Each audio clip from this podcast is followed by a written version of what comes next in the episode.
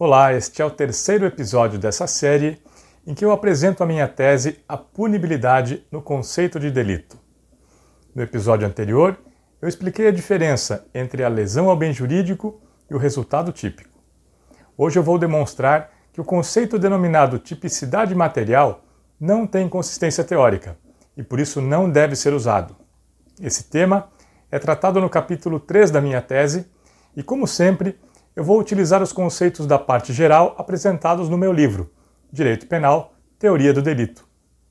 O conceito de tipicidade material foi criado como uma tentativa de incluir a lesão ao bem jurídico no tipo.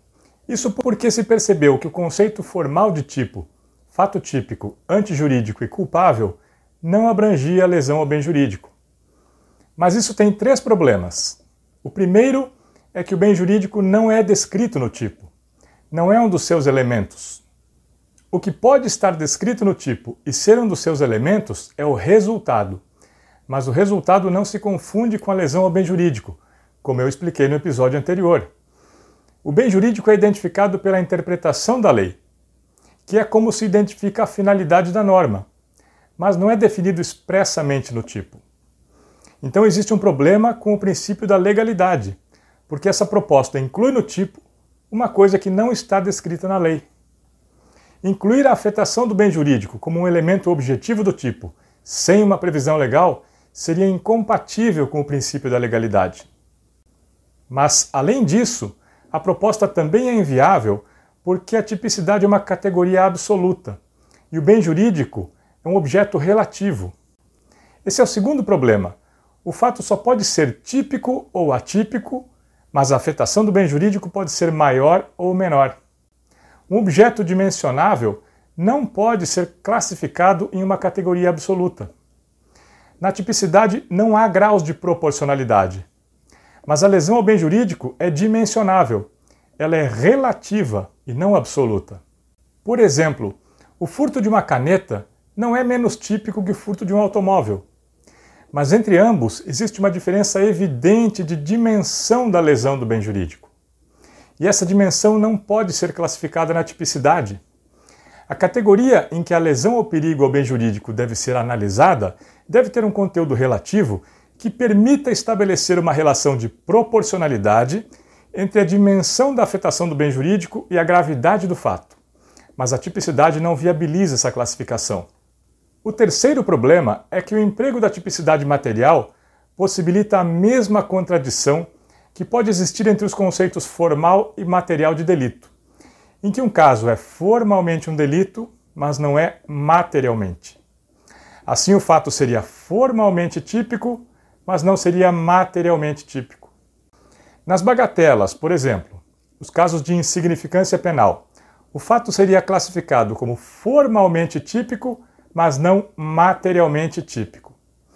Assim, por exemplo, apesar de o tipo do crime de furto definir a hipótese de subtrair para si ou para outrem coisa alheia móvel, quem furtasse um carro realizaria materialmente essa conduta. Mas quem furtasse uma caneta, não. Ora, isso gera uma perplexidade cultural, porque a mesma conduta é classificada de duas formas diferentes e contraditórias o mesmo fato seria típico e atípico, ou seja, seria formalmente típico e materialmente atípico. E assim, furtar uma caneta não seria materialmente uma subtração para si ou para outrem de uma coisa alheia móvel. Isso seria uma distorção do sentido da lei, com atribuição de um significado contrário ao texto legal que define o tipo. Portanto, a tipicidade material não é uma categoria adequada para a classificação da afetação do bem jurídico. E isso pelos três motivos que eu apresentei. A lesão do bem jurídico não é um elemento do tipo, a tipicidade é uma categoria absoluta e a lesão ao bem jurídico é um aspecto relativo, e o seu emprego pode gerar contradições em que um fato seja formalmente típico, mas não materialmente típico. E isso pode gerar perplexidades, porque a conduta não seria classificada como típica, apesar de corresponder à hipótese típica. Então, a lesão ao bem jurídico não deve ser classificada na categoria da tipicidade.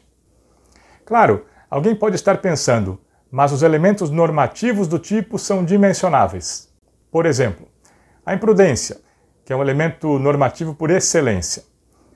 Mas em relação aos elementos normativos do tipo, não ocorre nenhum dos três problemas que eu indiquei. Em primeiro lugar, o elemento normativo é previsto em lei. É um elemento expresso do tipo. Em segundo lugar, existe uma categoria ou um elemento do delito na qual é possível seu dimensionamento. Mas essa não é a tipicidade, e sim a culpabilidade. A classificação do fato como imprudente no âmbito da tipicidade é absoluta. Ou o sujeito foi cuidadoso ou não. O grau de imprudência é valorado na culpabilidade, mediante o critério da exigibilidade de conduta diversa. Então, na tipicidade, a classificação é absoluta e na culpabilidade é relativa. Mas isso é possível porque o conteúdo valorativo analisado é a conduta e não as consequências objetivas do fato em relação ao bem jurídico. A culpabilidade permite a valoração da reprovabilidade ético-social da conduta, mas não a avaliação da gravidade objetiva do fato em relação ao bem jurídico. Então, a valoração da dimensão da imprudência não é feita na tipicidade, e sim na culpabilidade. E em terceiro lugar, em relação aos elementos normativos do tipo, não acontece essa contradição de o fato ser ao mesmo tempo típico e atípico, ou seja, formalmente típico e materialmente atípico. No caso de não configuração de qualquer elemento normativo do tipo, o fato é simplesmente atípico. Portanto, nenhum dos três problemas que inviabilizam a utilização da tipicidade material ocorrem em relação aos elementos normativos do tipo. Muito bem, por hoje é só. Nesses três primeiros vídeos foram apresentados os problemas da classificação da lesão ao bem jurídico no conceito tripartido de delito. No próximo episódio, eu vou apresentar um conceito que pode ser muito útil para a valoração e classificação da lesão ao bem jurídico. É o merecimento de pena. A partir desse conceito, eu vou construir a proposta de classificação da afetação do bem jurídico na estrutura do delito. Então, a partir de agora, nós vamos começar a analisar a proposta de solução desse problema. Até o próximo vídeo.